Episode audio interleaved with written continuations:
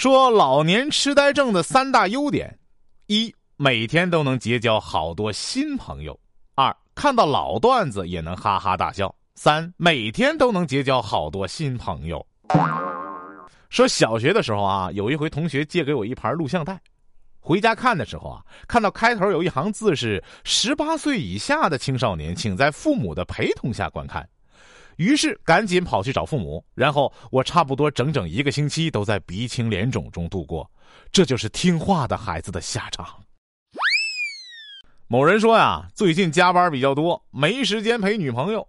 他一脸委屈的说：“啊，你不爱我了，一点都不关心我，只在乎你的工作。”某人很无奈的说：“啊，怎么就不关心你了？是真忙啊。”他就说：“我明天不吃饭了。”晚上去打你们老板一顿，我就问他：“你打我老板干嘛呀？”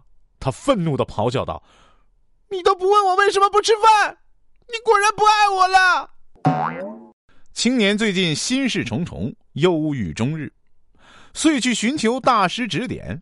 大师说：“放下该放下的。”青年说：“没有什么是该放下的。”于是大师让青年拿着一个茶杯，然后向杯中倒热水，直到水溢出，烫到了手。青年也没有将手松开。大师说：“小伙子，你不按套路出牌呀。”曾经，我无可救药的喜欢上了一个漂亮的女孩。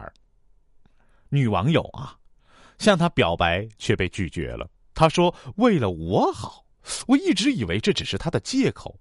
直到我见到了他的素颜，唉，网络上还是有很多好人呐。